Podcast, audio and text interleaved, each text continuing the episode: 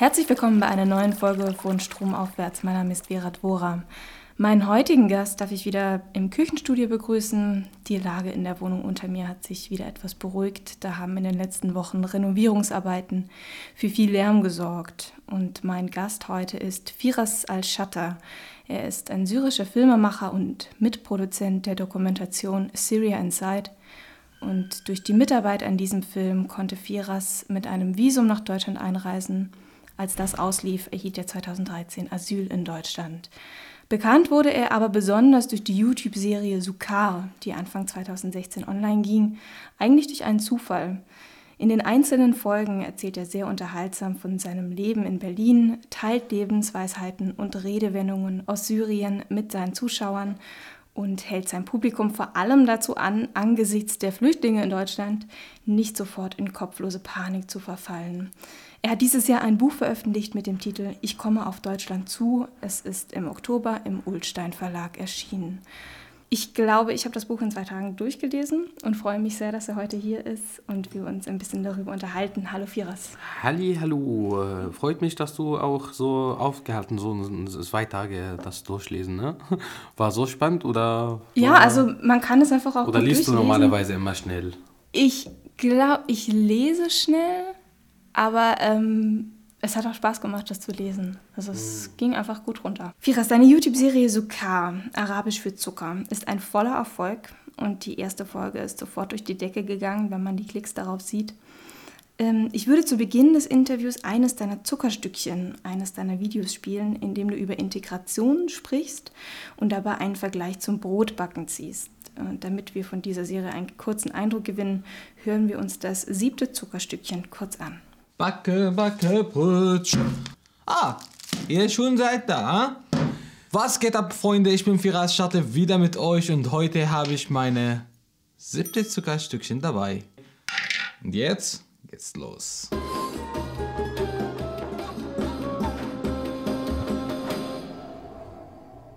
Zucker. Knapp eine Million Flüchtlinge sind nach Deutschland letztes Jahr gekommen. Und jetzt alle reden über Integration. Integration. Integration. Integration. Integration. Bier. Viele Leute denken, dass es Integration genau wie Brot backen. Zucker raus, Mehl, Hefe, Salz, Wasser. Und jetzt? Abracadabra. Seht ihr? Perfekto. Merkt ihr? Das geht nicht einfach so. Vielleicht, weil wir andere Kultur haben oder vielleicht, weil wir andere Brot essen. Aber guck mal, Mehl und Wasser sind total verschiedene Sachen. Aber trotzdem klappt das. Ich glaube, es gibt Unterschiede, aber nicht so groß. Deswegen, ich habe zum Beispiel eine Umfrage gemacht und ich habe Deutsche und Flüchtlinge gefragt, was findet ihr an Deutschland am schönsten? Dass man hier frei sein kann, dass man hier seine Meinung sagen kann. Dass ich meine Meinung und meine Gedanken frei ausdrücken kann. Freiheit, Unabhängigkeit. Dass Deutschland so vielfältig ist. Ich mag das Schwabenland. Beim den Deutschen fast alle mögen Freiheit. An der zweiten Stelle kommt deutsches Brot. Ich liebe deutsches Brot. Ich liebe deutsches Brot. Was mögen die Flüchtlinge an Deutschland? Beim Nummer 1, fast alle haben gesagt, die mögen Freiheit. Und beim Nummer zwei war nicht das deutsche Brot. Was? Sondern die mögen, dass hier kein Krieg gibt. Ich zeig euch was. Das hier ist ein Hefeteig zum Brotbacken. Und der braucht einfach Zeit. In meinem ersten Zuckerstückchen habe ich für euch gesagt, Integration wird klappen irgendwann. Aber heute sage ich für euch Integration. Wir backen das. Genau, wir backen das. Vieras, diesen Satz von Angela Merkel, wir schaffen das. Hast du den damals bewusst mitbekommen? Kannst du dich da noch dran erinnern? Ja, auf jeden Fall kann ich mich daran erinnern, dass wir schaffen das. Und äh, dann habe ich auch äh, dieses Jahr äh, Film mit äh, CDF gemacht, in dem äh, das ist eigentlich nach einem Jahr, das glaube ich war 6. September hat sie oder, oder Ende August, Anfang September, also ich glaube. Und damals äh, hat sie das äh, Entscheidung getroffen in der Kanzleramt und hat sie gesagt, wir schaffen das und äh, und äh, nach einem Jahr habe hab ich mit CDF jetzt einen Film gedreht. Äh, der ist auch in der gleichen Tag, wo sie diesen Satz gesagt hat, der ist rausgekommen. Und der Film nennt sich auch nach einem Jahr haben wir das geschafft. Und äh, es geht darum, so wie hat sich die Entwicklung von Menschen zu den anderen in einem Jahr. Ähm, Im Prinzip bin ich hier seit jetzt äh, dreieinhalb Jahren ungefähr. Ähm, ja, und schaffen wir das, das kann man nicht sagen nach nur einem Jahr. Und das braucht noch ein bisschen länger Zeit. Äh, Menschen, die hierher gekommen sind, äh, sind äh, oft auch oder meistens traumatisiert von Krieg, brauchen die ein bisschen Erhöhung, brauchen die noch Papiere, mindestens Aufenthaltserlaubnis oder sicher, dass die in diesem Land bleiben kann, Sprache lernen, ein Zuhause zu finden das alles kriegt man nicht hier in Deutschland in einem Jahr oder noch nicht in zwei Jahren. Das braucht ein bisschen Zeit und dann kann ich dann mich wissen, okay, ich will das in mein Leben machen, ich möchte das in mein Leben machen, ich will das und das und dann geht's alles los. Aber so schnell, wie die meisten denken, das ist nicht äh, Klick, yalla, schnell und es ist nicht so. Glaubst du, dass viele Leute den Satz so verstanden haben? Ja, die, die Leute denken, wir schaffen das. Das heißt, einfach kommt jemand hier zu dem Amt und äh, wir renovieren dem direkt und der kommt raus, der ist äh, komplett 100% Deutsche. Also ich meine, was ist auch, muss man, muss man darauf auch ähm, denken oder äh, wissen, was ist, was schaffen wir, was, was gemeint ist. Integration, okay, was die Integration ist. Das ist auch eine sehr größere Frage. Integration für mich war, also ich, ja, Menschen immer fragen, äh, sagen zu mir auf der Straße oder schreiben mir oder so, hey Firas, du bist äh, sehr gut integriert oder du bist integriert in unserer Gesellschaft. Und dann habe ich mich gefragt, was habe ich mich in, in den letzten drei Jahren, was habe ich in mich so geändert? Und äh, ja, ich habe gar nicht in mir geändert. Das heißt, war ich nicht integriert in meine Gesellschaft vorher oder was war es dann? Wieso bin ich hier integriert und ähm, die Menschen sowas sagen, obwohl das ich gar nicht bei, also in mir geändert habe. Und ähm, ich war schon immer, ich könnte andere akzeptieren, wie die sind, damit die mich akzeptieren, wie ich bin. Und die Leute, die ich nicht akzeptieren kann, äh, ich ignoriere die einfach. Punkt, fertig. Und so finde ich die Integration. Aber solange in diesem Land gibt es Menschen, die andere nicht akzeptieren kann und die nicht akzeptieren, dass im Grundgesetz diese Menschen hier in diesem Land bleiben dürfen, weil das auch steht in diesem Grundgesetz, dann, dann, dann wird es überhaupt nicht klappen mit der Integration, weil es gibt auch Teile von dieser Gesellschaft, die der andere nicht akzeptieren. Und diese Menschen sollten sie, sich auch integrieren oder vielleicht brauchen die Integration groß. Diese Zuckerstückchen stellst du alle zwei Wochen online zu Themen, die dich bewegen, die irgendwie in den Medien aufgekocht sind und über die du ein kurzes Video produzierst. In deinem Buch Ich komme auf Deutschland zu beschreibst du, ähm, dass das eigentlich Zufall war und du auch zufällig auf die Idee kamst, eine Aktion auf dem Berliner Alexanderplatz zu starten. Was hast du da genau gemacht? Ähm, es war einfach so, ähm, das war eigentlich auch schon lange her, Ende 2014 äh, als ich äh, Begida angefangen habe zu demonstrieren und auf der Straße zu gehen, hey, wir sind das Volk und so, dann hört man, habe ich damals gehört über Begida überall. Arabisches Medien, deutsches Medien, äh, Radio, äh, überall. Ich gehe auf Toilette, höre ich darüber und dann hatte ich irgendwie Angst, wenn ich jetzt meinen äh, Kühlschrank öffne, dass jemand von Begida drin ist oder so. Äh, ich höre öfter über die, aber ich sehe die nicht auch. Und muss mal ehrlich auch, ich habe wirklich viel über die gehört, aber habe ich die gar nicht unterwegs gesehen und habe ich überhaupt gar keinen Angriffe gesehen. Gleichzeitig hört man über die Leute, die auf dagegen Demo machen und Refugees Welcome und Refugees Welcome oder die Leute, die in dem Bahnhof gewartet äh, mit Schild und Refugees Welcome. Man hört auch über diese Menschen, aber ich persönlich habe diese Menschen nicht gesehen auch und das war nur Medien und ich habe gelernt von den Medien äh, in Syrien, dass das äh, oft da die Bilder sind, das stimmt auch nicht und äh, deswegen habe ich mich entschieden, okay, ich gehe einfach auf der Straße und gucke, ob die Menschen hier mir vertrauen wollen, hier mit mir etwas zu tun haben wollen, äh, nah zu mir kommen wollen oder nicht. Und äh, ja, ich habe so ein Schild dabei, in dem steht, ich bin syrischer Flüchtling, vertraust, ich vertraue dir, vertraust du mir, dann umarme mich. Ich habe mich einfach so gestellt mit äh, verbundenen Augen und äh, ja, und dann geht's los, so zu sehen, wie was wird passiert. Ich habe das ganz gefilmt äh, und äh, dem Material für mich behalten. Erstmal so wirklich ähm, äh, fast ein Jahr. Äh, bis Januar 2006, Anfang dieses Jahr, wollte ich eine Bewerbung für die Filmuniversität machen. Wir haben den äh, Bewerbungsfilm gedreht und dann war mir so ein bisschen schlecht, weil geht es um den Krieg wieder, Krieg wieder in Syrien und dann wollte ich unbedingt was Witziges machen. Dann habe ich mit Jan so, ich ihm erzählt, ey, guck mal, ich habe dieses Material, die ich äh, vor fast einem Jahr gedreht habe und nicht benutzt, äh, soll mal was darüber machen und dann haben wir so ein Skript in 20 Minuten geschrieben und äh, gedreht äh, und dann, äh, ja, und dann äh, war, habe ich, hab ich das Video so, äh, wir haben das Video geschnitten und hochgeladen und dann Millionen Klicks darauf und Menschen das geteilt haben und seitdem alles ist anderes, als was ich gedacht habe. Und du hast dich bei deinem ersten Video wirklich, das war Zufall, du hast dich einfach auf das Sofa gesetzt, das da, das da stand und dein ähm, Produzent hat gemeint, ja, lass uns sowas machen, genau. Genau, das war einfach Zufall, äh, totaler Zufall und äh, ja, es geht einfach los und war witzig und cool. Also das war für alle Beteiligten. Ja, wir waren alle so überrascht. Also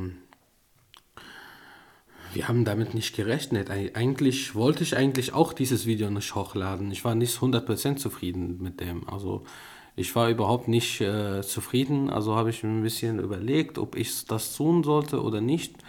Aber ähm, Jan hat das hochgeladen auf äh, seine äh, Seite und dann am selben Abend habe ich so 100.000 Klicks darauf und äh, bis um so zwei Tage, das war Wochenende, ähm, ich war hier am Samstag, glaube ich, hier auf der Straße, hatten einige Leute mich anerkannt und mich, um, und, äh, mich gefragt, ob die mich umarmen dürfen oder so.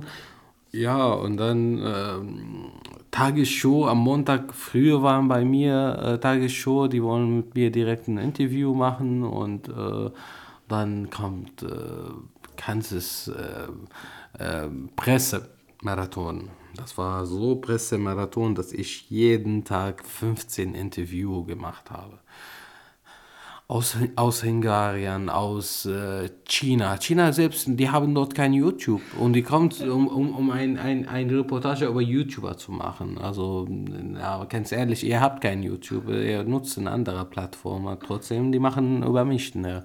Äh, aus Frankreich auch Leute gekommen, aus Spanien, aus Japan. Das war, oh Gott, aus Japan, Tokio. Tokio, die kommen und so und war für mich, äh, Mensch, was habe ich denn gemacht? Und dann ähm, die erste internationale ähm, Zeitung auch hat so direkt, war Washington Post, hat darüber gepostet, dann Financial Times ist zu mir gekommen und dann The Guardian und dann Time Magazine.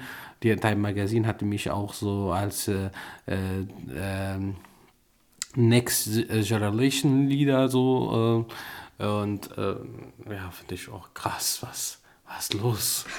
Ja. Fandest du es ein bisschen übertrieben? Ich fände es ein bisschen übertrieben, aber äh, ich finde es einfach krass, weil das alles habe ich nicht geplant. Also, ja, mal ehrlich, also wirklich habe ich nie gedacht, durch dass ich ein Video, da war bei mir 14 Verlag. 14 Verlag hatten Interesse, mit mir ein Buch zu schreiben. Und dann musste mir eine aussuchen. Also, und ganz ehrlich, ich habe mit Leuten, äh, kenne ich Leute, die, die Dramaturgie studiert haben und die so viel schreiben und wünschen, dass ein Verlag zu denen kommt und die erreichen das nicht. Und ich habe das durch ein Video, das 14 Verlag sind die zu mir gekommen. Rororo, Ulstein und viel andere größere Verlage in Deutschland, die sind alle zu mir gekommen und alle Interesse haben. Hey, willst du mal ein Buch mit uns schreiben? Und das hast du ja dann auch gemacht.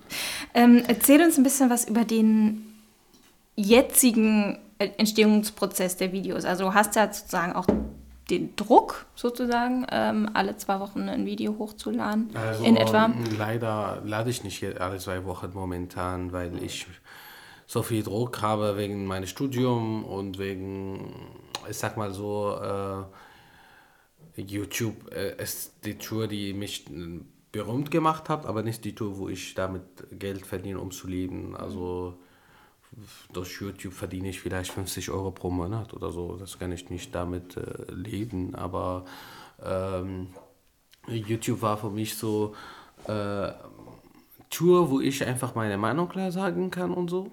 Ich habe eine Crowdfunding-Kampagne gemacht und die Menschen hatten mich unterstützt und äh, wegen dieser Unterstützung jetzt äh, habe ich gesagt, okay, ich drehe noch 10 Folgen vor dem und äh, jetzt mache ich das.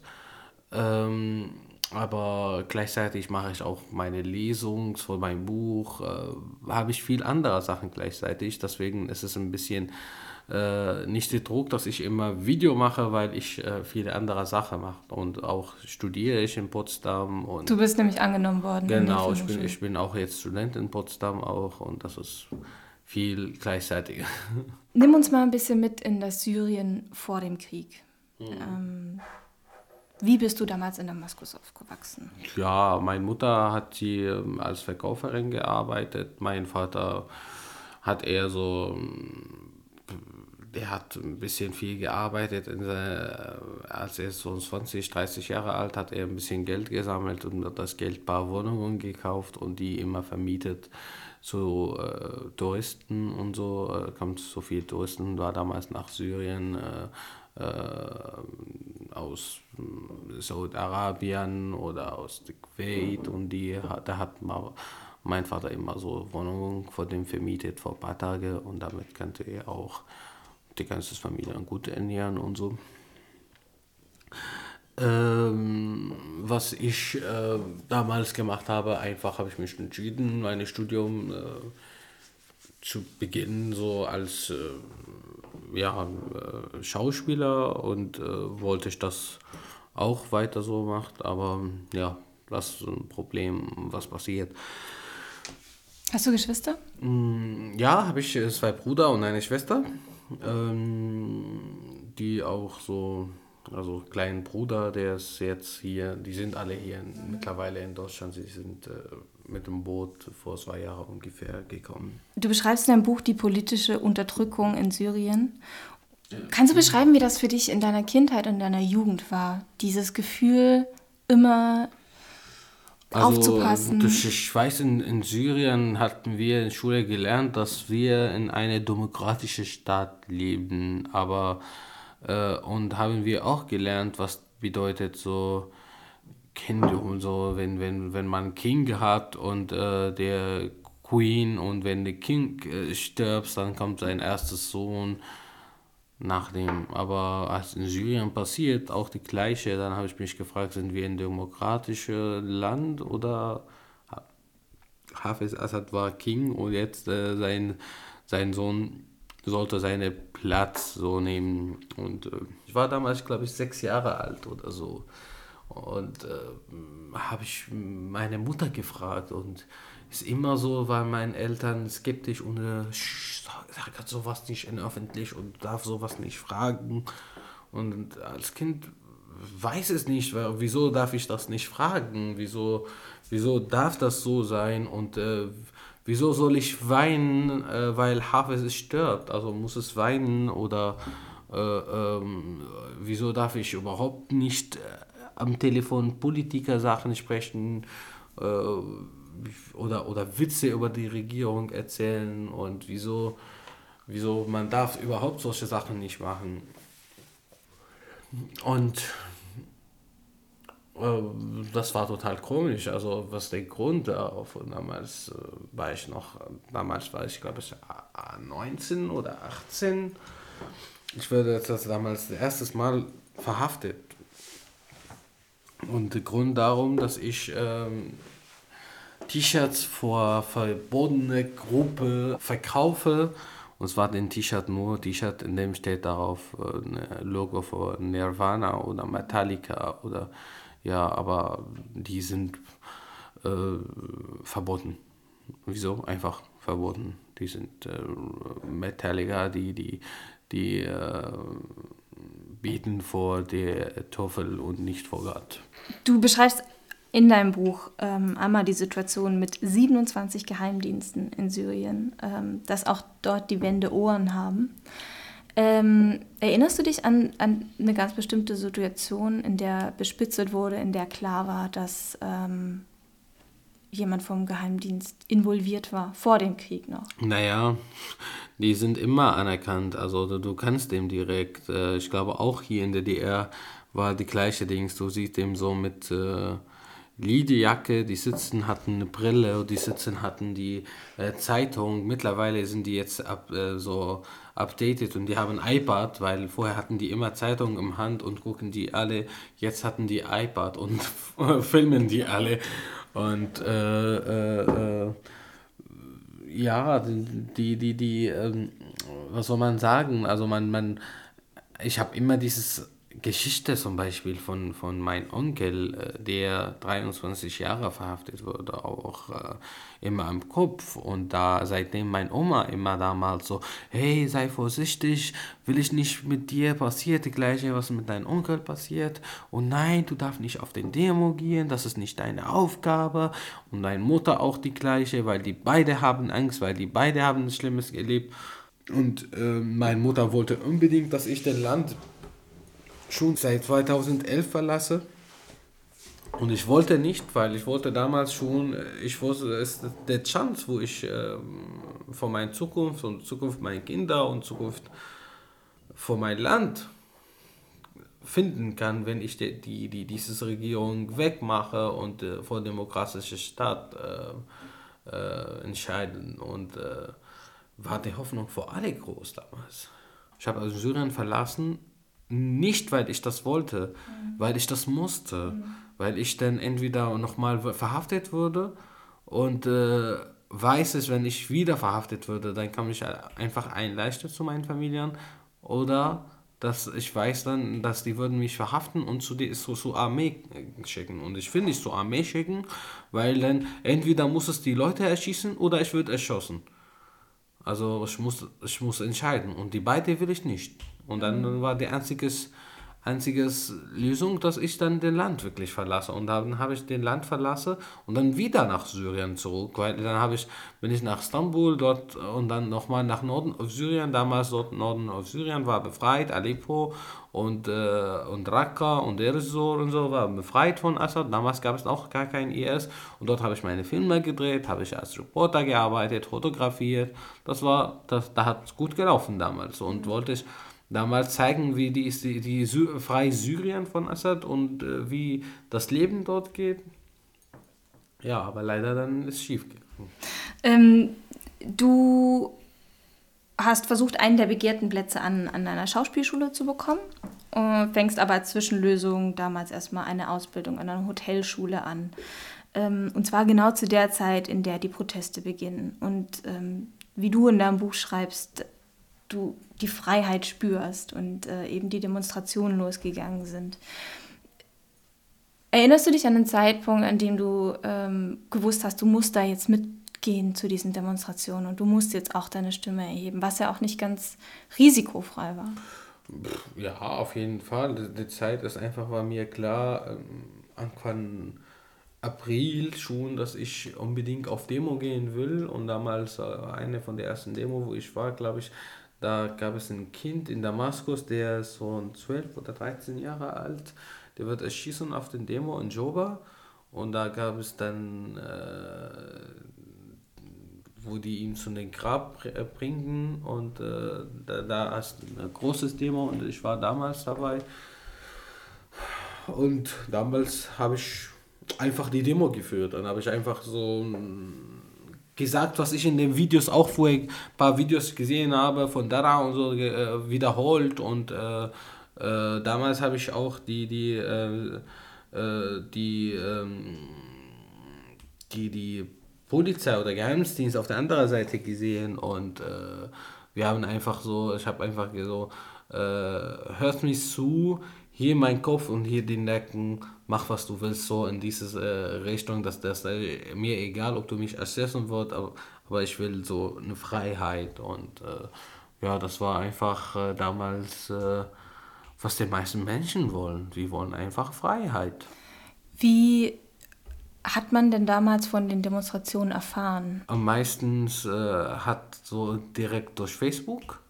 Da hat äh, ein paar Seiten äh, gemacht, so jedes, äh, vor jedes so ein Bezirk und jedes äh, Platz so geschrieben immer, wenn Demo gibt und da gab es auch, äh, das ist von, wenn, wenn es ist, äh, äh beklagen, wenn jemand gestorben oder so. Und äh, auch hatten manche Menschen äh, privat organisiert. Da gab es auch viele privates äh, Facebook-Gruppe.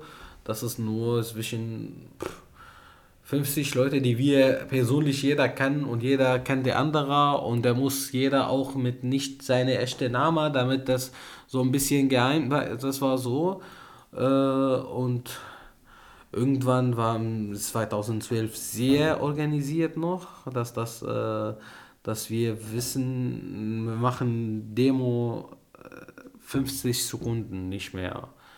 50 Sekunden einfach, weil. Flashmob. Flashmob, genau, Flash-Demo filmen, äh, paar Papiere schicken und dann müssen wir weg. Und dann entscheiden wir, hey, dieses machen wir privates Event, bis das ist 30 Leute wird die gelöscht. Die 30 Leute wissen die, lesen die direkt, wo die ist und wie es die beginnt, wie es die endet. Und dann wird die gelöscht. Und ähm, die warten, die kommen alle, die warten auf den Moment, wo jemand das beginnt. Und das ist immer so abgesprochen, wer, das was macht und äh, wer filmt und wer, wo dann der Weg, wo wir unbedingt ähm, rausgehen kann. Also von welcher Ecke, also wir zeigen das auch, wie wir durch Google Maps, von hier beginnt bis hier und ihr geht von dieser Straße und diese Straße und diese Straße. Geht nicht von dieser Straße, weil die Wahrscheinlichkeit ist äh, hier zu oder kommt jemand hinter euch oder oder oder oder. Und beginnt auch vor den Demo, kommt ein paar Leute, äh, gucken nur die Straße, ob die sehen äh, äh, Polizist oder ob die sehen Geheimdienst und die warten das ist nur, wir, wir nennen die die Augen, also die sitzen wirklich, die warten nur zu sehen, ob, ob die irgendjemand sehen kann oder so und dann, ja, geht die Demo so. Konntet ihr da sicher sein, dass da niemand vom Geheimdienst in diesen Gruppen war? Ähm, leider ist es nicht so, es passiert oft, dass, dass äh, Leute verhaftet wurden und der Geheimdienst ihre Facebook benutzt haben. Und äh, viele Leute durch solche Sachen sind die leider verhaftet und sind die in der Gefängnis ausgestorben. Ich kenne damals viele Leute, also die, die, die das, äh, die erste Sache, was die der Geheimdienst machen, als die jemand verhaftet, die nehmen sein Facebook, die, die, die, die, der wird geschlagen, geschlagen, bis dass er sein Facebook öffnet, Facebook, Passwort und solche Sachen. Und da, damals hatten wir dann, ähm, hatte ich eine Freundin in Amerika, ich habe mit dem Kontakt aufgenommen, dass er auch das organisiert für mich. Und wir haben dann so gemacht, dass das mit Facebook war abgesprochen, wenn jemand verhaftet würde, dass sein Account gelöscht wird. Und äh, hatten wir deaktiviert wird.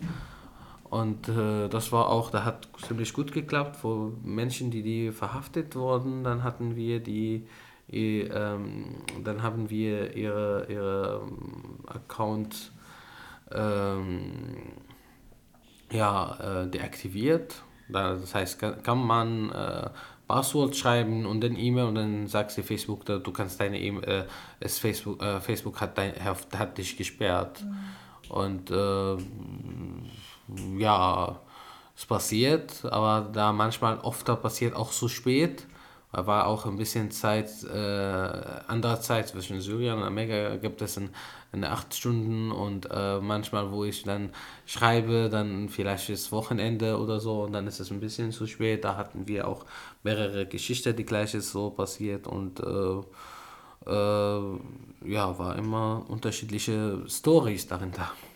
Du wurdest bei deinem Engagement bei den Demonstrationen insgesamt viermal verhaftet und auch schwer gefoltert du hattest Glück und bist selbst aus den schlimmsten Gefängnissen zumindest lebend herausgekommen.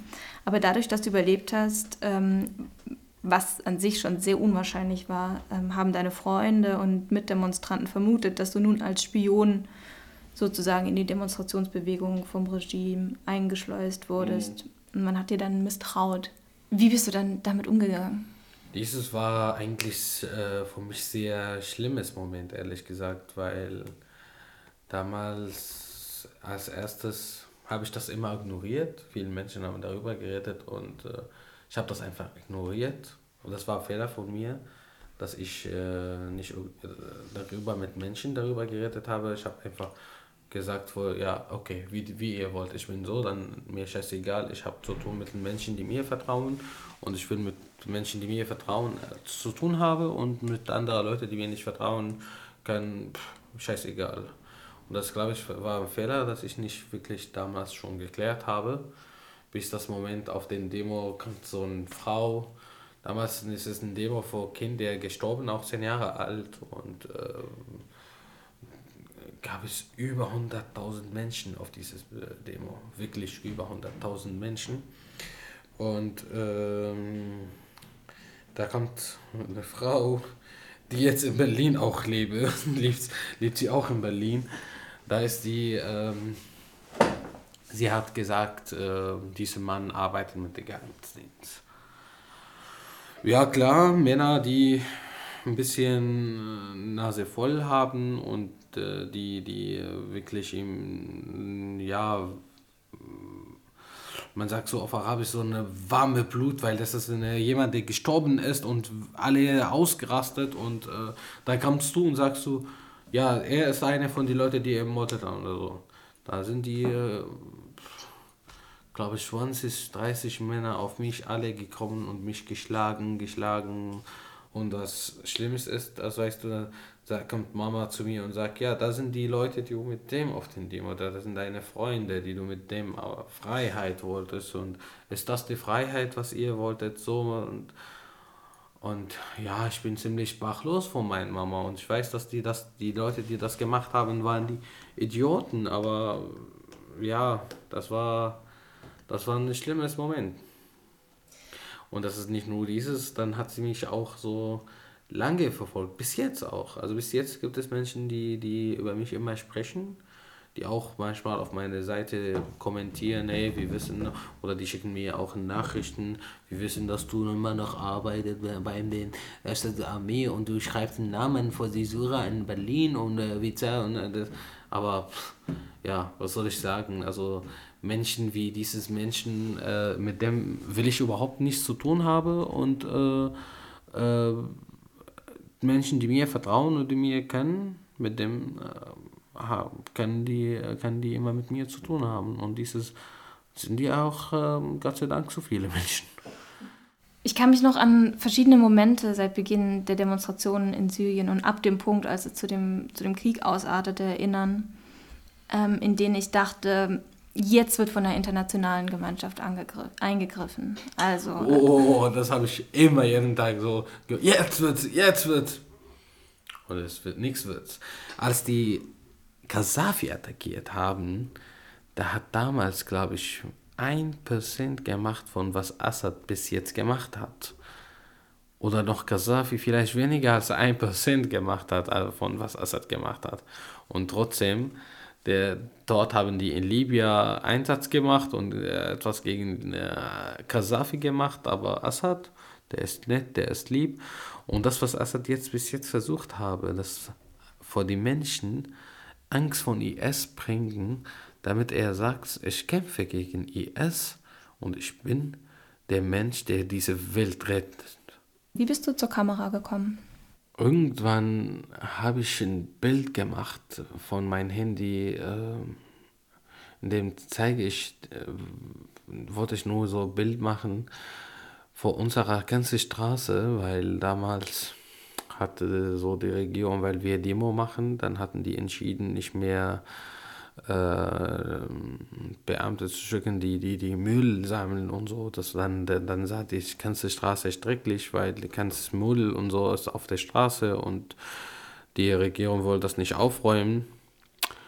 Und dann habe ich ein Foto gemacht von meinem Handy und äh, habe ich die gepostet und äh, viele Leute das darüber so kommentiert und geteilt und dann hatten viele Menschen äh, das auch überall verbreitet und so und dann dachte ich mir, manchmal ein Bild spricht mehr als äh, Videos und so und deswegen dachte ich mir, okay, es ist richtig das, was fehlt, brauchen wir nicht nur Videos, also Videos wird es überall gezeigt auch und vielleicht manchmal Bilder sind die wichtig auch.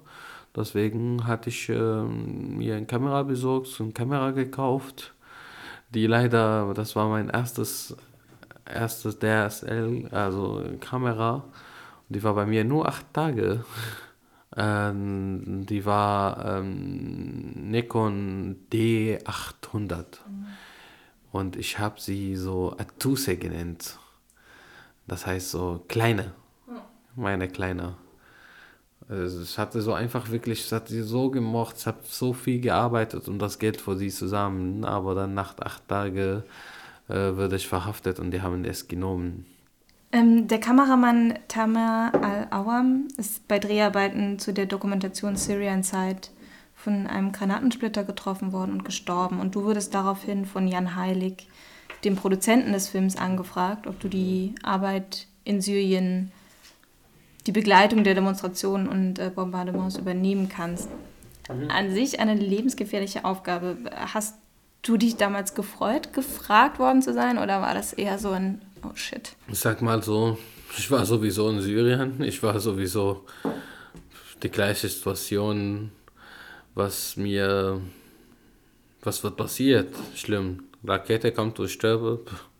Es war ganz normal, weil ich war immer auf der Straße und ich war immer dort und äh, deswegen war mir ganz, ganz egal der Tod, weil ich habe so viele Leute verloren, bis dass man irgendwie auf den Punkt kommt, ja, ich bin nicht wichtiger als die. Wenn ich sterbe, bin ich genau wie die anderen und ich hatte damals keine Angst, aber mich gefreut habe ich ja, weil ich dann vielleicht habe ich so Publikum äh, gedacht, dass ich Menschen schaffen kann, äh, verbreiten kann, äh, dass ich äh, auch jetzt äh, nicht nur ähm, über die arabische Welt zeige, sondern auch die ganze äh, Welt erreichen vielleicht durch ein Filmkino und so. Du bist mit viel Glück und auch Unterstützung deiner Familie lebend aus der Haft gekommen. In Berlin am Schnittplatz an dem Film ähm, Syrian Side sitzt du dann wieder ähm, an den Bildern, die die Zerstörung äh, in Syrien zeigen, die Verletzten und die Toten, nachdem du gerade erst dem entkommen bist, sozusagen. Ähm, war das nicht schrecklich, davon gleich wieder umgeben zu sein? Naja, Meinst du, äh, es ist ein bisschen anders, wenn ich sie, ich sitze in Berlin und sehe die Bilder nur durch die Screen. Also es ist ein bisschen anderes, aber ich kenne dieses Bilder, weil ich selber gedreht habe in Syrien, weil ich selber dort gelebt habe. Und auf einmal bin ich hier in sicheres Land, aber trotzdem war mein Herz und mein Kopf lange so immer nur über Syrien und äh, denke ich nur über Syrien und lebe ich in meinem Kopf nur in Syrien. Du hast äh, vorhin bei der Begrüßung hast du das ähm, kurz angesprochen, dass ähm, dich jetzt wenige Tage nach dem Anschlag in Berlin viele Journalisten anrufen und fragen, was fragen sie dich denn eigentlich? Was, also, du wirst ja ähm, zum Teil zu dem Flüchtling gemacht. Du bist ja der Experte, die Flüchtlinge, du bist ja Experte, die Muslime, du bist ja Experte, die Syrer, die Araber. Und ich muss das nicht sein. Es gibt viele Flüchtlinge aus dem Land, wo ich äh, gar nichts gewesen oder äh, gar nicht war und weiß nicht, wie die Leute dort denken. Ich äh, selbst in Syrien, ich war noch nie in viele Orte, wo die Flüchtlinge auch hier sind. Also ich bin Experte Firas. Also ich bin nur Firas und äh, und äh, das, was ich immer erklären möchte, dass wenn ich etwas auch in Dummes sage, ich bin verantwortlich für was ich sage. Und wenn ich etwas Dummer mache, ich bin verantwortlich, was ich mache. Und nicht, dass das dann, äh, kennst es äh, Leute, denn das äh, darüber berechnen die Flüchtlinge so oder den, den Menschen aus Syrien denken so, nee, ich bin verantwortlich über was ich sage. Und äh, meine Gesellschaft hat nichts zu tun damit. also über meine Kanäle, über meine Verbreiten, über meine Seite. Dort poste ich, was ich will. Ein bisschen großes Frage, aber es ist mir ein bisschen nervig, dass die äh, suchen nur ich, um mich zu fragen. Und äh, hey, äh, wie fühlst du dich? Ja klar, finde ich, find ich das scheiße und finde ich das, das unmöglich, was passiert und finde ich total schrecklich. Aber müssen wir nicht auch so, dass das so machen? Äh, ja, komm, wir fragen die Flüchtlinge. Ich bin, ich lebe hier genau wie die anderen und äh, ich bin, äh, es hat auch mich wehgetan und finde ich total scheiße, was passiert wie die anderen. Und es gibt kein Menschen, die das schön finden, egal ob der Flüchtling oder er ist Deutscher. Also wie, wie gesagt, wir sind von dieses Menschen geflüchtet und wir hatten Angst vor dieses Menschen und deswegen haben wir unser Land verlassen. Jetzt die Deutschen hatten die ein bisschen dieses Gefühl, was wir in unserem Land jeden Tag fühlen, gekriegt. Und das ist dieses Gefühl, dass nicht jeden Tag, sondern jede Sekunde in Aleppo die Menschen bis jetzt seit sechs Jahren haben. Dieses Gefühl haben die überall in Syrien. Das ist jetzt ein bisschen Mitgefühl, damit die Leute wissen, wie, wie, wie uns geht und warum die Menschen ihre Heimat verlassen und kommen hierher. Im Oktober ist dein Buch erschienen und es trägt den Titel Ich komme auf Deutschland zu. Wie bist du auf diesen Titel gekommen? Auf den Titel, ähm, ja, äh, frag dich einfach selbst, äh, ich frage dich, was verstehst du von Ich komme auf Deutschland zu? Ich glaube, dass es für manche wie eine Drohung klingt. Und für manche anderen? Klingt es wie ein freudiger Sprung in unsere Gesellschaft. Genau, deswegen habe ich diesen äh, Namen genommen, weil es ist einfach, vor viele Leute wird das so in weniger, in, in verschiedene Weg verstanden, in äh, mehrere Meinungen bekommt man von die. Und äh, das war eigentlich die Idee. Ich wollte, dass die Menschen das, ähm, ja, ich bin in diesem Land jetzt, ich habe das nicht entschieden, hierher zu kommen. Und man, wenn man das Buch liest, dann weiß ich, wollte nicht äh, in mein Leben nach Deutschland kommen. Und jetzt auf einmal bin ich hier und auf einmal weiß ich, dass nicht einfach gehen kann und auf einmal weiß ich, dass ich heimatlos bin und muss es hier dieses äh, Land auf die zukommen, damit die auf mich zukommt. Und deswegen, äh, ja, ohne Entscheidung, ich komme auf Deutschland zu. Ähm, wie hast du das Buch geschrieben? Du meintest vorhin schon, dass du viele Angebote hattest von Verlagen. Mhm. Hast du einfach mal runtergeschrieben? Hast du äh, was aufgenommen, was dann transkribiert wurde oder? Ich habe schon viele Sachen aufgenommen, seit ich das Gefängnis verlassen habe. Ich habe schon Material, seit ich das Gefängnis verlassen habe, wollte ich schon die ganze Story, was ich dort erlebt habe und wollte ich das schon in ein Buch machen. Aber das sollte eigentlich trauriger Buch sein, aber dann kommt die Idee auf, so ein bisschen humorvoller Geschichte ist und äh, Mischen, Mischen zwischen mehrere Sachen. Und ja, äh,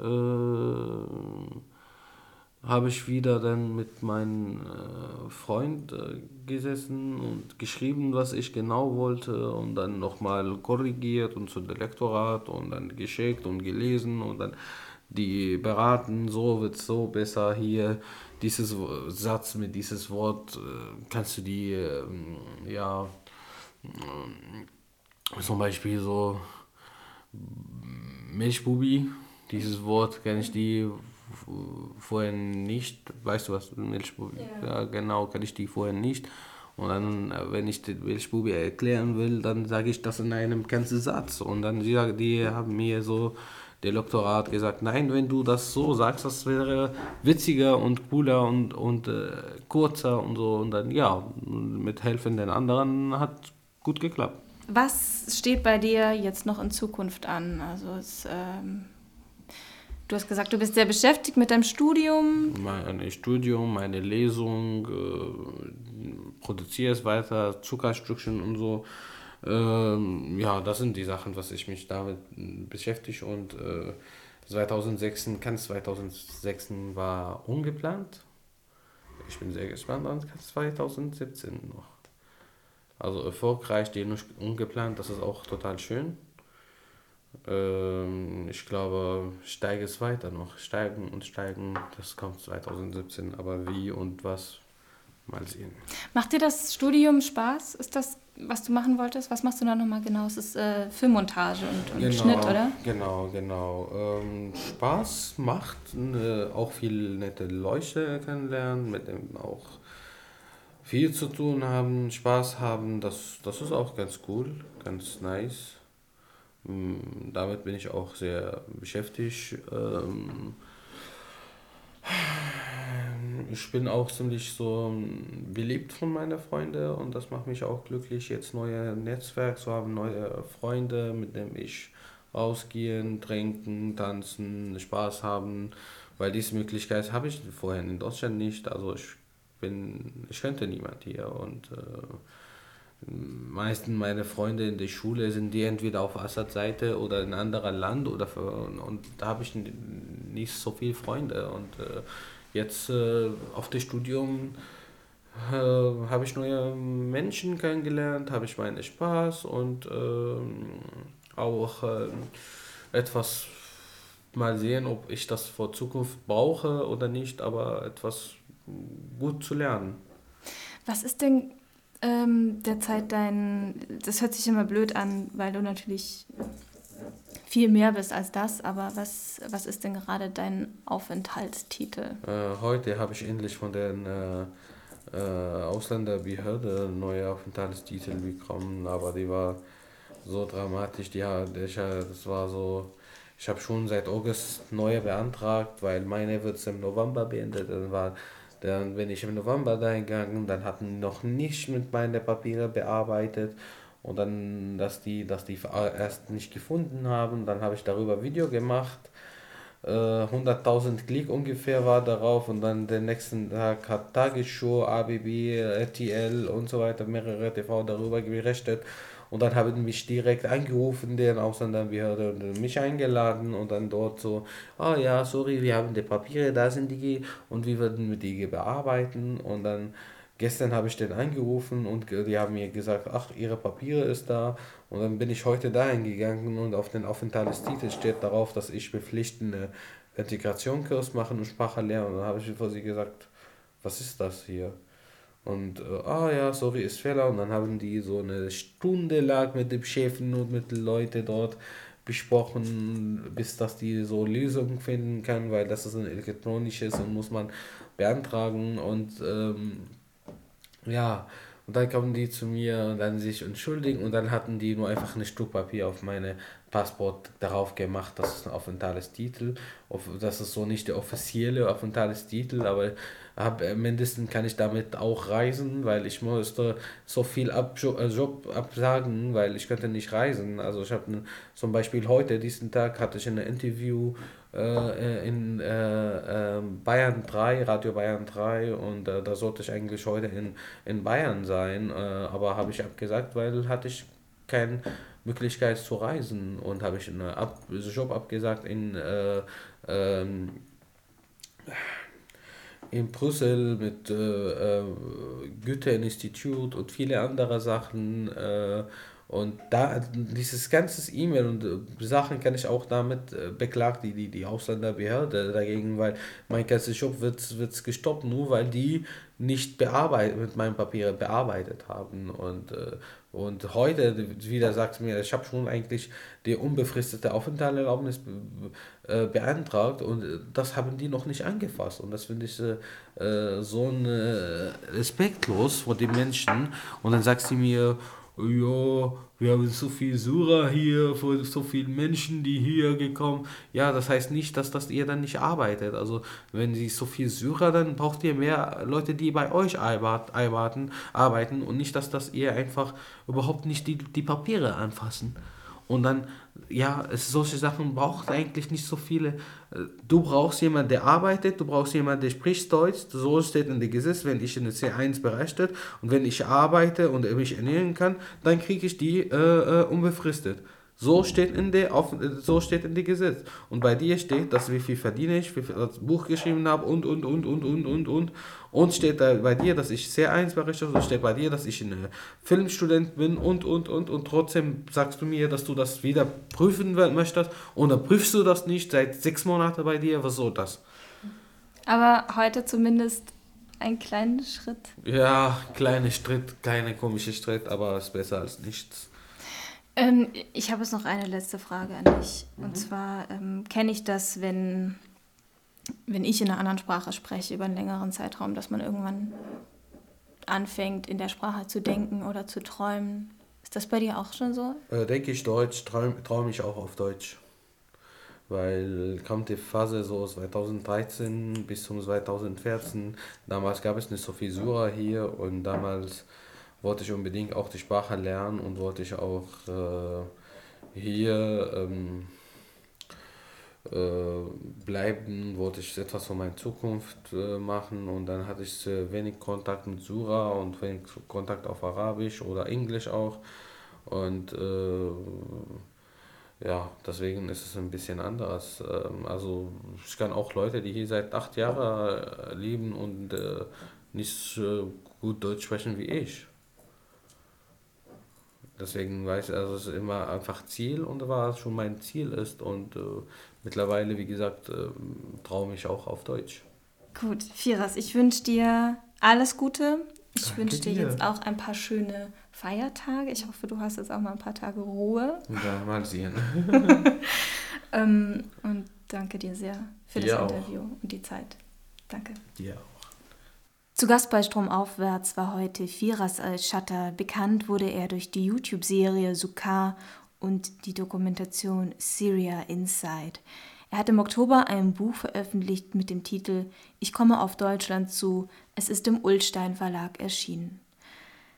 Im nächsten Jahr geht es mit Stromaufwärts weiter. In der Folge am 5. Januar wird uns Dr. Max Vetter vom Think Tank Corn Policy mehr über das Konzept des Nudgings erzählen, wie dieser Ansatz uns zu besseren Entscheidungen helfen kann und worin die Grenzen und vielleicht auch das Manipulative stecken. Darüber unterhalten wir uns im neuen Jahr. Ich wünsche euch ruhige, stressfreie, friedliche Feiertage mit viel Essen, mit ein bisschen was zu trinken und möchte euch in der letzten Folge von Stromaufwärts mit einem musikalischen Weihnachtsgruß ins nächste Jahr schicken. Und zwar ist das ein Track von Lorenz mit dem Titel Schöner als Braun. Und ich glaube, ich habe mich mit diesem Podcast in gewisser Weise politisch auch positioniert und finde das auch ganz gut so. Und ich glaube, der Track tut sein Übriges. In diesem Sinne, bunt ist schöner als braun. Fröhliche Weihnachten und guten Rutsch. Ja, ja, lass uns reden, komm. Daily lass uns Concept. reden. Keep it moving. Wir können doch über alles reden. Keine Alternative, Baby. Ja, ey, Frauke, da hast ja was angefangen. Krasse Moves.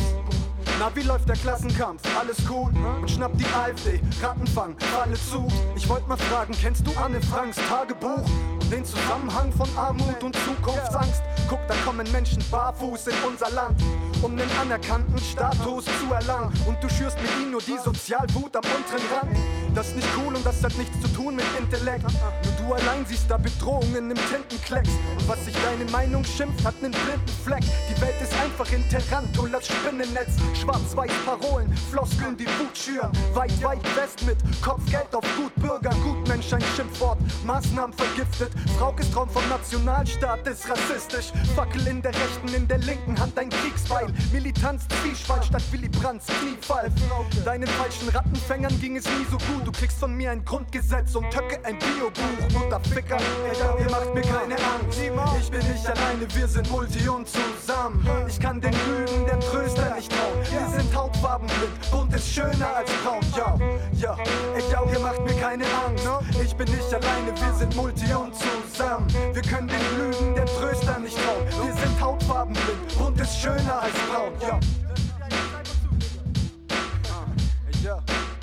ja, ja. Ich noch mal drüber nachdenken. Was laber Ich find das dumm, was du sagst. Ja, ja. Sie sagen, Gott sei groß und sein Frieden ewig.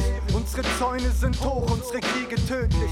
Ich weiß, meine Gebete helfen viel zu wenig. Europas Seele liegt begraben in Idomeni oder nicht, Frauke? Was macht die AfD-Partei? Wirft die Angeln aus schreit Petri heil. Ich hab Angst im Bauch vor deiner Wenigkeit und ich weiß, es wäre naiv zu denken, das geht vorbei. Mit Kugeln und Grenzpatrouillen das Problem in Griff bekommen. Wirklich, Frau Dr. Frauke Petri mit Y. Dass du braun bist, das kommt aus dem Kontext. Ich bin Kontra drauf, Kontra statt Frontex. Frauke, deine Lösungen sind tödlich auf der Grenze. Du bist Deutschlands Königin der Ängste.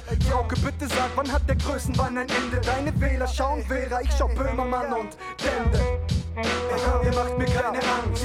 Ich bin nicht alleine, wir sind Multi und zusammen. Ich kann den Lügen, der Tröster nicht trauen. Wir sind hautfarbenblind, bunt ist schöner als braun. Ja, ja, ich glaub, ihr macht mir keine Angst. Ich bin nicht alleine, wir sind Multi und zusammen. Wir können den Lügen, der Tröster nicht trauen. Wir sind hautfarbenblind, bunt ist schöner als braun. Ja, glaube dir kein Wort, ich kaufe es dir nicht ab. Glaube dir kein Wort.